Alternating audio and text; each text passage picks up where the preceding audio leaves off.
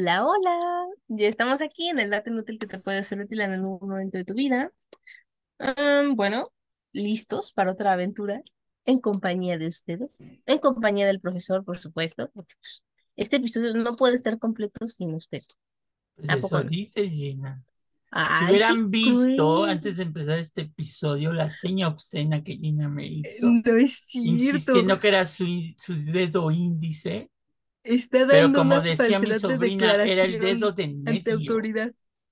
No es cierto, no era el dedo de... Y en todo caso, a ver, eh, no, no, quiero Porque estaba yo haciendo una crítica, no les voy a decir a qué, pero estaba haciendo una crítica constructiva Ay, sí, y se sintió ofendida y entonces me dijo, vea, vea, vea, ahí está mi dedo, vea. Mentira, Bis. Usted está dando falsedad de declaración ante la sociedad. Tenemos las No, no. grabaciones, así como las tantas veces que has dicho, te lo llevas o me lo llevo, o no sé qué. Ah, eso sí, eso sí lo admito. ¿Te lo llevas o te lo mando? Sí, en Hay agravantes, como dirían en los bajos mundos los abogados, hay agravantes. Y vean, y quieren que no le diga a Dios que se lo lleve o, me lo, o se lo mando.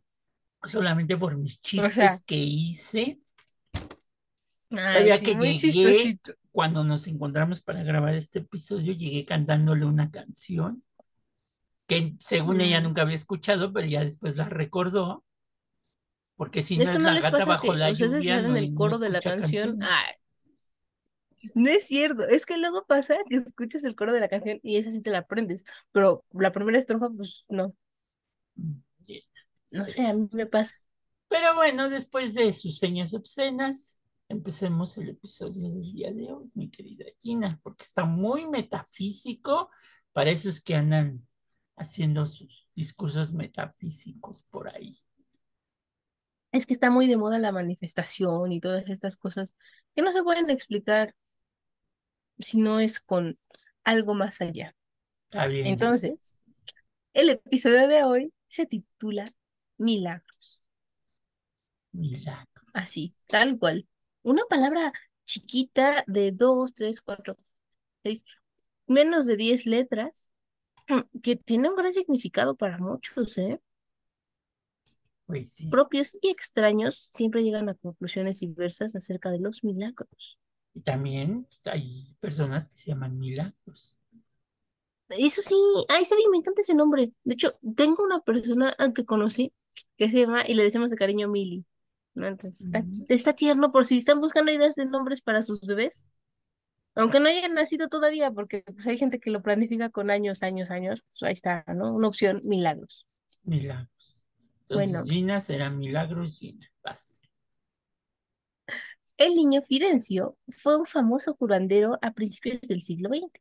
Te contamos sobre la vez que alivió a nada más y nada menos que a uno de los presidentes de México, Órale. Así como lo oyen. La salud del dignatario mexicano estaba en manos de un famoso niño curandero. Bueno, es que hay una historia secreta de los presidentes. Este, es, que sí, está la historia oficial y la historia quien turbia. señala que muchos presidentes, es, bueno, por ejemplo, Juárez era masón, Madero era, aunque no son, digamos, milagrosas esas, esas, esas sectas, porque es una secta, la, masonería, Es algo que no se ve este, normalmente. eh, eh, por ejemplo, Madero era espiritista, este, Ujú. don, don Pancho Madero, quien iba a decir que ahora ya puede uno contactar su espíritu cuando él contactaba Tan seriecito que se veía. Este, y pues los presidentes actuales, ¿no? Se habla de que muchos de ellos pues van y consultan el tarot y, y estas cosas metafísicas para, para el gobierno, ¿no? Eh, o que tienen inclusive a sus curanderos y brujas especializadas De confianza. de confianza, ¿no? Sí, así como tener asesores, asesores políticos, tienen a su asesor metafísico, Su asesor metafísico. ¿no? que no está mal, ¿no? Pues si ellos se sienten a gusto con ello y de esa forma ejercen bien su trabajo, pues, pues Sí, dele, mi pero amigo. El único problema es que tienen un cargo muy importante en este país. Guiño, guiño. Ay, no, Guiño, pues, ¿quién guiño. no se equivoca con esa su chamba, no? Y le echas la culpa a la bruja y a las cartas, ¿no? Y al horóscopo. Ya ve que ahorita está muy de moda esa canción de mi primera chamba. Sí. Prácticamente. Ah, sí supe de qué canción hablo. Gina cayó en el meme. No, es que. ¿sabes qué? La escuché ayer por primera vez con esta conductora del metro que metió el tren completo, lo metió al, al garage con gente en todos los vagones.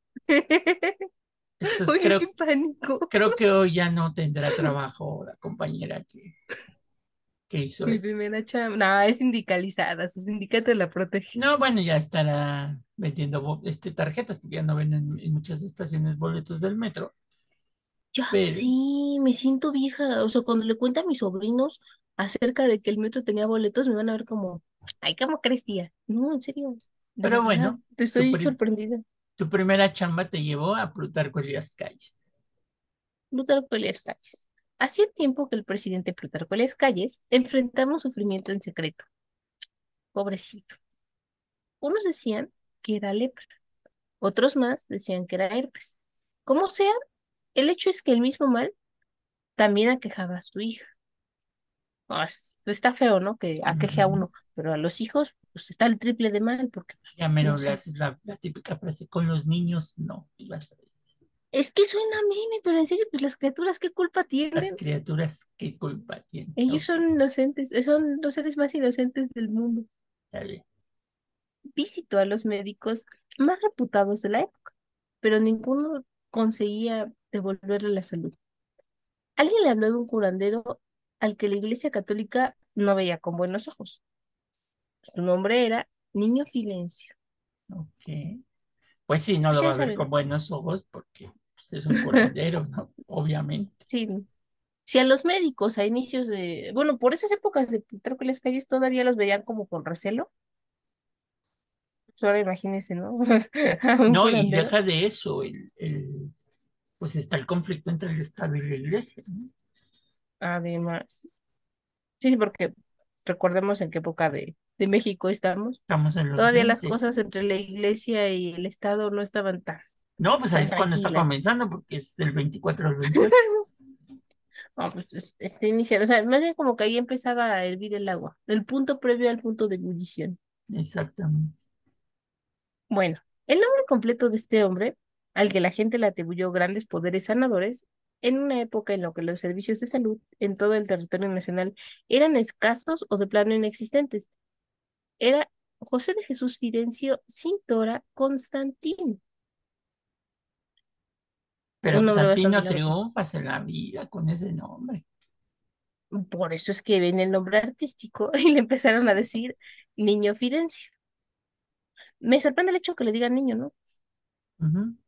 Es que era muy jovencillo. Era de Es, estos, de es estas personas, chico. de estas personas come años, ¿no? ¿Qué les dicen? No manches.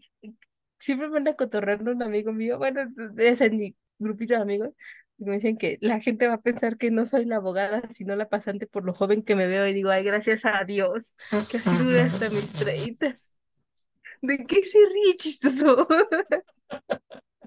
Sigue Yo creyéndotelo, lo estoy diciendo. Ahora resulta que va a ser la, Oiga, ahora resulta que va a ser la niña Fidencia, ¿no? Ah, ahí donde lo vea, ahí donde usted no lo crea.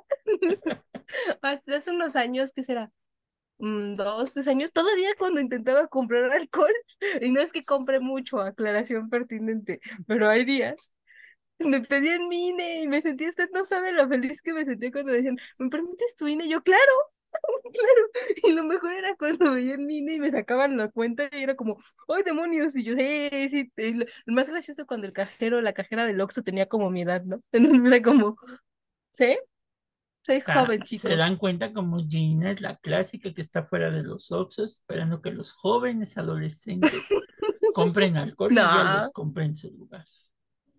mentira, Bill, no es cierto. Eso se hace esta gente sus Ay, trabajos, Gina, no. pues ¿en qué mundo viviste en tu juventud?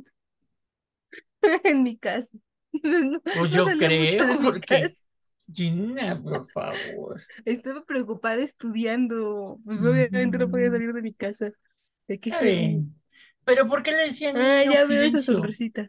A ver, El dinos. niño Fidencio, bueno, esto fue porque Su cuerpo lampiño, su voz suave, sus rasgos pueriles y juguetones, modos que tenía, o sea, los juguetones modos que tenía a la hora de curar. Sí, entonces, Entonces pues sí era un niño, ¿no? Como el este, como niño. sí, era como Chabelo, entonces, un niño. Era jocoso a la forma. O sea, pues es que imagínese, es, se sienten mal las personas, ya han hecho de todo, los médicos los han desahuciado.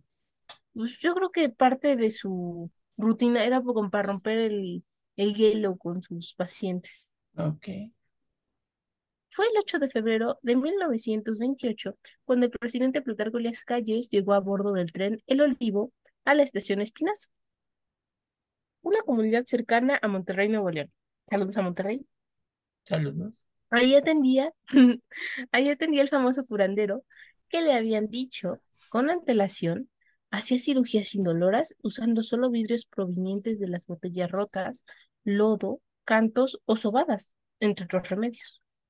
Ujú. ¿Qué Ese es lo su que, kit. por ejemplo, luego en, en- en- hace ratito lo mencionabas en Catemaco, ahí hay curanderos que con una cuchara operan. No sé si, bueno, digamos que físicamente. Digamos que físicamente, este, no te abren como si estuvieras en un quirófano, pero lo que están No, no hay estudios es, preoperatorios ni nada no, no, exámenes de nada de que, coagulación. de- sí, es nada, de que necesito cinco donadores de sangre, estilo, sino que aquí lo que hacen es que, pues, espiritualmente, se supone que esto tiene que ver mucho con la época, eh, con la época prehispánica, eh, y en las épocas país. antiguas con la teoría de, de, este, ¿cómo le llamaban esta teoría científica de los humores? La curación por Claro. humores. Entonces, que las enfermedades físicas tenían que ver con los humores o por un desequilibrio este, físico-emocional que traía consigo. Pero, pero bueno, pues él lo hacía con vidrios, ¿no? Entonces los vidrios, pues sí cortan. Sí, pero me imagino, o sea, a lo mejor solo los pasaba encima de sus pacientes, porque si no dolía, o sea, porque cuando te cortas con vidrio duele. Si no dolía, chance. Pero ya, si ustedes son médicos, si ustedes pertenecen a la comunidad médica, seguramente nos están viendo con cara de ¿qué demonios? Pero no, o sea, cada quien hay que respetar las creencias de cada quien, ¿no? Pues sí. Ya saben, hay cosas que la medicina no puede explicar. Ajá. Que están fuera de la ciencia, dirían aquellos. Así es. La tradición oral cuenta que fue el mismo niño Fidencio quien recibió al mandatario y familia en la estación de Espinazo. Hombre, es que faltaba más. Vino desde la Ciudad de México el presidente de la República y claro que iba yo a ir a recogerlo. Pues sí. Sí. Los saludó de mano, se dieron un abrazo y luego desaparecieron entre la multitud de personas que estaban ahí para presenciar la visita histórica, Ok. porque pues no es algo que suceda todos los días. Ajá.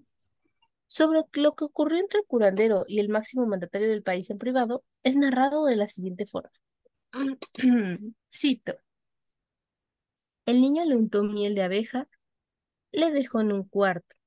El presidente, incrédulo, le dijo que había viajado desde muy lejos como para que solo le pusieran miel. Él, después de unas horas, ya estaba curado. Cuenta David, un creyente del niño Fidencio, que habló con el reportero de Vice, Alejandro Mendoza, quien realizó un documental para Vice allá en 2014. Pues Vice, ¿no? Vice, ¿Qué ¿yo pasó cómo con iba tu, a saberlo? ¿Qué pasó con tu inglés, chavata? Discúlpame, es que estaba yo paniqueada por el hecho de que la miel fuera mágica. O sea, yo sé que la miel tiene propiedades curativas, ayudó a mantener embalsamado el cadáver de Alejandro Magno. O sea, sí, sí, la miel es cosa bárbara. Pero curar algo como la lepra o el herpes, o sea, cualquiera deja estupidez un rato, disculpen. Ok, Vice. Vice, la revista Vice. Tampoco es la vista. llena. es Oh, que la fregada. Entonces, ¿qué? Pues sí, te estoy diciendo que es un documental, Gina. Plop. Le digo que ando en otro lado, por eso de Además de que, además de que ya, con... ya, ya Gina ya le anda curando ahí el niño Fidencio. No, no, ¿cómo cree? Ay, Dios mío. No, pues ya, ya se murió, ese ya está en presencia de Es- eh, Dios, ¿no? Esas contradicciones de Gina, la revista, cuando dice, ¿quién realizó un documento, Gina? ¿Qué pasó? ¿Un documental? ¿Cuál documento? Ya, ya ve, como no soy la única que No, saca pues, onda por estas Si eso se pega, resoluciones Gina. mágicas.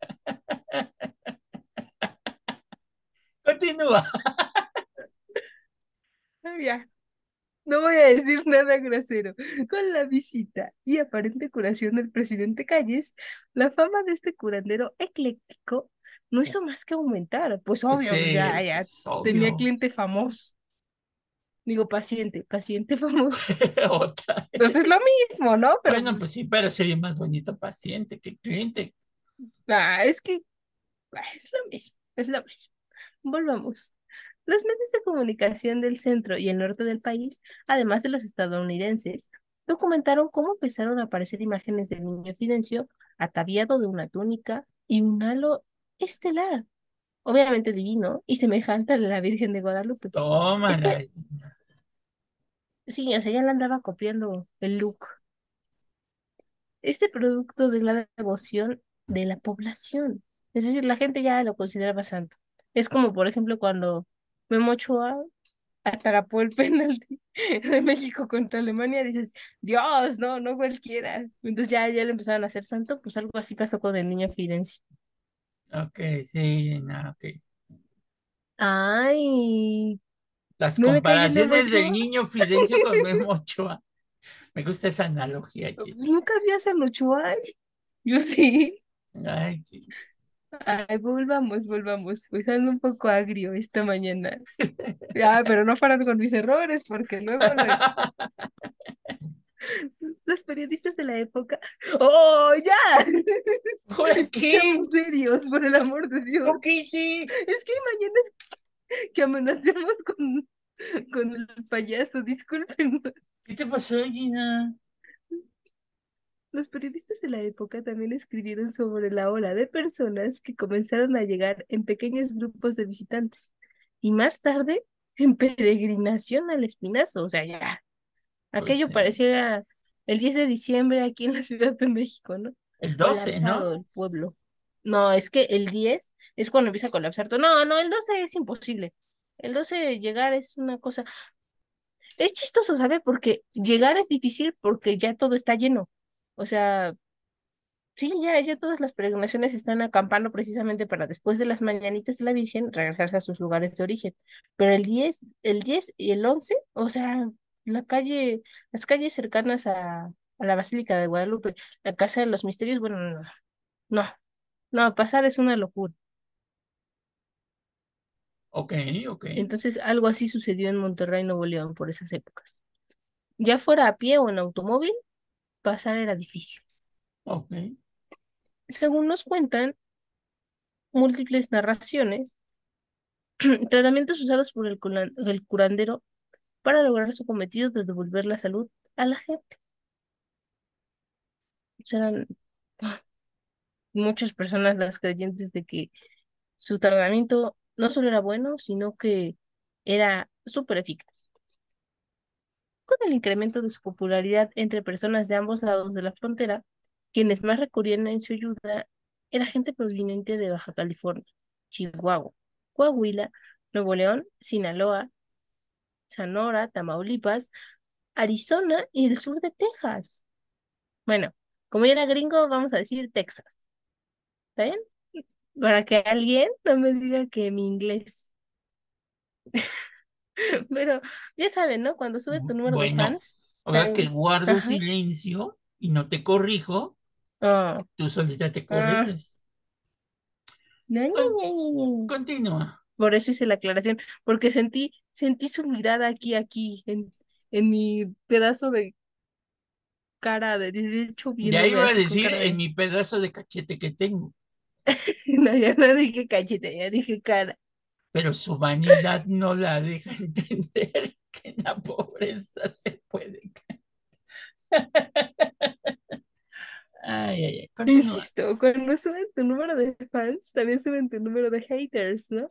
Y lo mismo le pasó aquí a mi niño, especialmente de los médicos diplomados que no tardaron en calificar a este hombre de charlatán, sobre todo cuando la gente con más privilegios económicos empezó a recurrir a la ayuda del niño Fidencio para librarse de sus males. Eh, pues ya, ya, me está robando el ganado, pues así no se puede.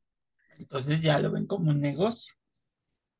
No, pero además, o sea, bueno, los médicos, pues obviamente no iban a ver esto bien porque uno, el niño Fidencio no había pasado por una escuela de medicina, lo suyo era pues meramente conocimiento empírico, que no está mal, pero pues tampoco estaba bien, ¿no? Los parámetros de la medicina implican que tienes que pasar ciertos años por la escuela de medicina, ciertos años tratando con los pacientes cara a cara, y todavía no eres tú el médico responsable 100%, ¿no? O sea, eres un asistente del médico responsable.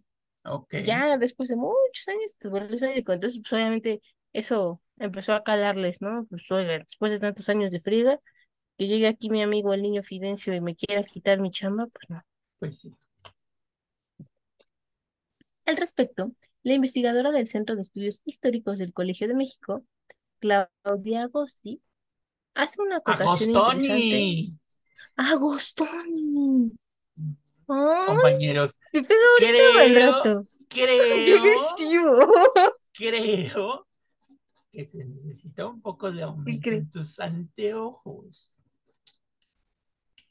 ¿Cómo supo que ya tenía que ir al oculista chistoso? Ya ves, soy el niño Fidencio. Tengo cita la próxima semana. Ahí está, ya sabes, ya pues ya me di cuenta, ya me di cuenta. Hace una acotación interesante en su texto. Ofertas médicas, curanderos y la opinión pública. El niño Fidencio en el México postrevolucionario. Indica que, a diferencia del charlatán, el curandero Espinazo, de Espinazo nunca ostentó poseer un título de doctor en medicina. Eso ya, dice ella, suma puntos. Pues sí, fue legal, ¿no? O sea, no Sí, está pues, engañando a nadie. Él nunca dijo, no, no. No, no, pues él nunca dijo que era médico, solamente dijo que curaba. Pues. ¿Cómo? ¿Quién sabe? Tampoco era un vendedor de milagros, porque no, no, te- no se anunciaba como tal, más bien la gente lo anunciaba con el boca a boca. Tampoco compartió una característica esencial del charlatán. El punto clave de los charlatanes es la itinerancia. Él, a diferencia de los charlatanes, pues vivía en Monterrey y no se iba a ir de ahí. No, Gina, la itinerántica. Se me hace. Gina, ¿qué pasa contigo? Compañeros. Dios mío, ¿cómo es posible este suceso? Ya, ya no voy a cotorrear con usted antes de grabar. El niño Fidencio no te está permitiendo, no te está A lo mejor, permitiendo. a lo mejor él está interviniendo en mi mente, señores. Sí, señoras, se me hace en el más allá. Ya a andar riéndome de, del espiritista de Madero. Qué barbaridad. Pero a ver, por favor, ¿podría decirnos qué es itinerántica? Ah, ¿Qué bueno, es? si no quiere, no, no lo voy a no, obligar. no, no, te lo voy a decir. Espérate, pues es que ver, estoy, estoy Ay, consultando al niño Fidencio a ver si, si nos no, es que dice. me...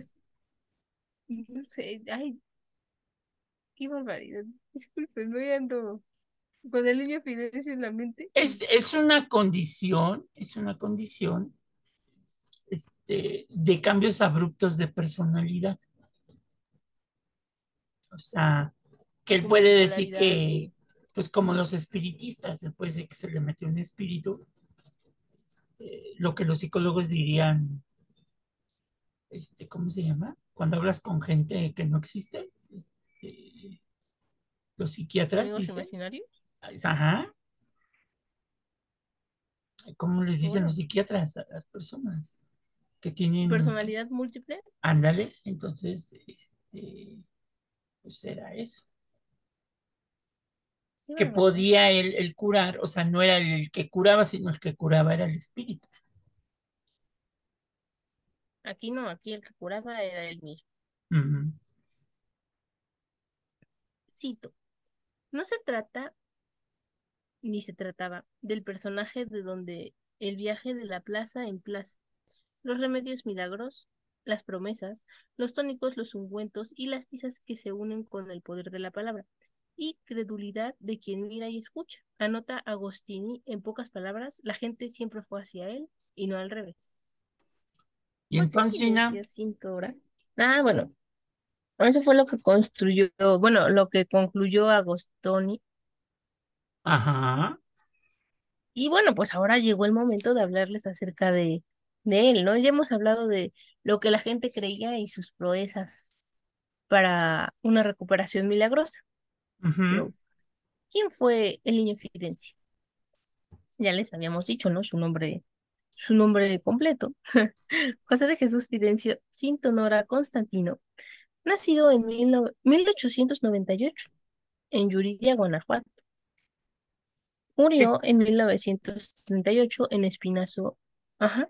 Qué curioso que nació casi en el Bajío y su zona de trabajo fue en el norte, ¿no?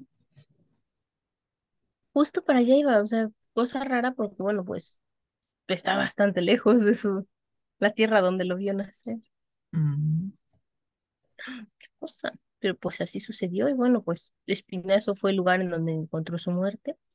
ajá. Y tras ella, algunos dicen, las cosas se salieron de control, pues se fundó la iglesia fidencista cristiana. Eso me suena como la iglesia maradoniana, ¿no? Sí, sí, a mí también adoración por aclamación, algo así, no lo sé, es extraño. En el lugar donde el niño Fidencio había curado a miles de personas. ok. Ahí la gente que dice ser receptora del curandero aseguran que el niño Fidencio habla y cura a través de ellos. Se autonombran como materia o cajitas. Órale. Materia Sí, o bueno, cajitas. ellos dicen que le aprendieron. Bueno, no, ni siquiera que le aprendieron, más bien que el niño Fidencio entra en ellos para conservar su poder de sanación en la tierra. Órale. Me suena raro, cajitas. O sea, Quiero pensar que porque, bueno, justamente una cajita está vacía, entonces depositas algo en ella ah, y su contenido pues trae alegría, ¿no? Entonces, lo mismo, ¿no? Aquí ellos son el contenedor traen salud. y trae, exacto, ¿ve? Y eso genera alegría Sí, porque materia se entendería como, como lo espiritual, ¿no? Como el espíritu que se mete y se introduce, ¿no? dentro del cuerpo. Ajá, Ajá. sí, sí. Se vuelve el huésped del, del cuerpo. Habría que ver, este, habría que ver, eh, ¿qué habría que ver, Gina? Habría que ver para creer. Si No, funciona. este, pues sí, porque, pues bueno, es complejo. Bueno, ¿y tú qué piensas? ¿Que sí curaba? Es que aquí caemos en... Mi lado racional me dice que es una estupidez, pero Ajá. como ya hemos hablado en otras ocasiones de enfermedades que solo les pasan a los mexicanos y que se curan de las formas más locas que puedan ustedes imaginarse, ¿Se te cortó ahí, el Gina? empacho y este, ¿Se te cortó ahí otra vez? Porque sí, creo que el niño no, Fidencio se ¿hasta quiso meter, se quiso meter ahí, Gina. Y me quiero ocupar de cajita. Ándale. Oiga, no, pero pues, qué aventado, yo no le di permiso. No, pero, o sea, está raro, ¿no? En el sentido de que dices, no hay una explicación lógica. Sin embargo, sucedió, ¿no? Y hay una serie de milagros documentados en el mundo de este tipo, o sea, de gente que se cura de forma increíble, o sea, que los médicos ya los habían desahuciado, no había nada más que hacer por ellos, y de repente, ¡zas! se curan. O sea, y ya, no, no queda nada, como si nunca hubieran estado enfermos. Entonces, pues, ¿quién no tiene fe en los milagros? O sea, creas o no creas en Dios, cualquiera que sea la representación en el lugar en donde vivas que tenga Dios, porque bueno, pues cada quien cree en lo que le gusta. Este, o sea, los milagros siempre están. En todas partes del mundo, a todas horas se dan. Y bueno, estos son como los milagros que se notan más, justamente porque le devuelven la salud a alguien. Y al devolverle la salud a esa persona, no solamente alegran su vida, sino de las personas alrededor que dedicaron su propia vida a cuidar del enfermo o la enferma. Pero uno Mm, encuentra milagros, pequeños milagros en cada acto, desde que uno abre los ojos hasta que los vuelve a cerrar en la noche, y el proceso se repite al día siguiente, y al día siguiente, y bueno, pues un día a lo mejor vemos otra clase de milagros, ya no abrimos los ojos a este mundo, sino al más allá. Habría que ver qué dice al respecto el, el- el- el maestro Helio Roberto Masferrer. Él es, él se- él es investigador de la ENA, bueno, sí, de la ENA, sí, este es, es maestro también. Y él imparte, es bien curioso porque él imparte un- una materia que se llama Historia Comparativa de las Religiones. Entonces aborda las tres religiones oficiales, digamos, la judaica, la, la cristiana o católica y la, y la, ah, y la otra, ¿cómo se llama? Judaica, musulmana, musulmana. Que son las que más número de de seguidores seguidores tienen. tienen en el mundo, ajá.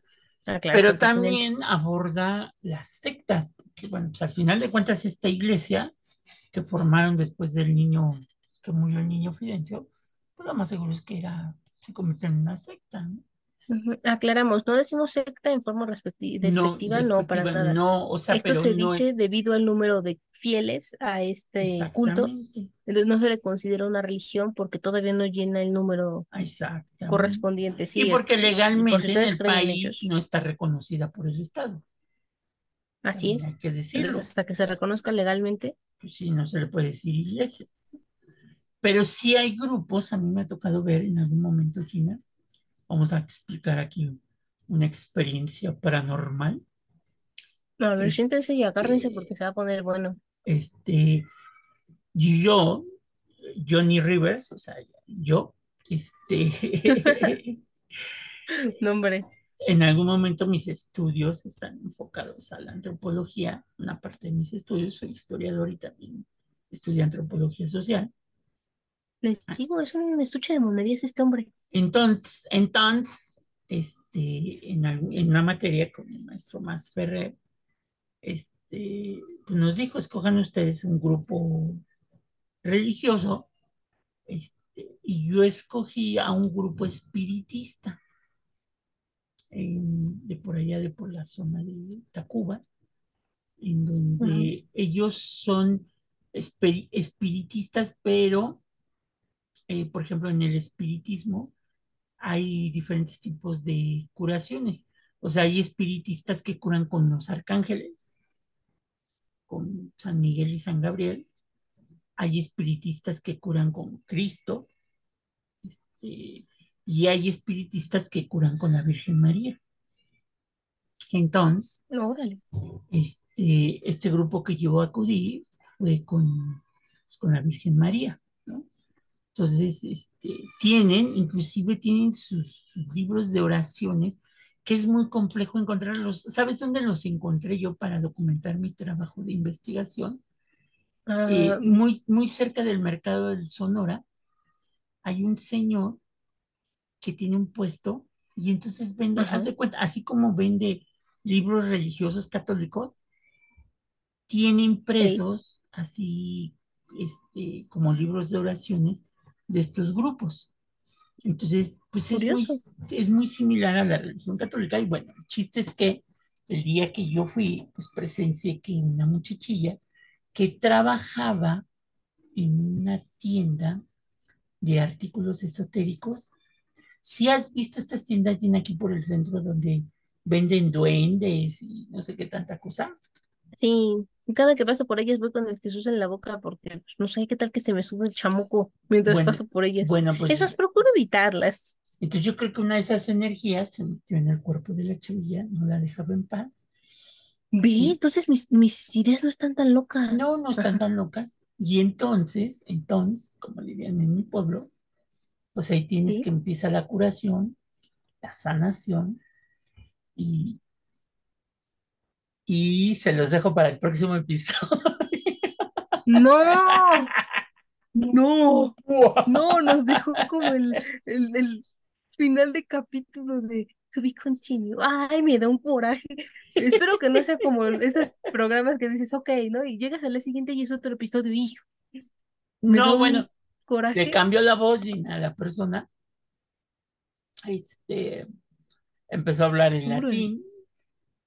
Ay, Dios mío, no, eso no era nada bueno. Y después cuando le preguntaron, a ver, le, pues le preguntaron para comprobar quién era, empezó a hablar en arameo, Gina.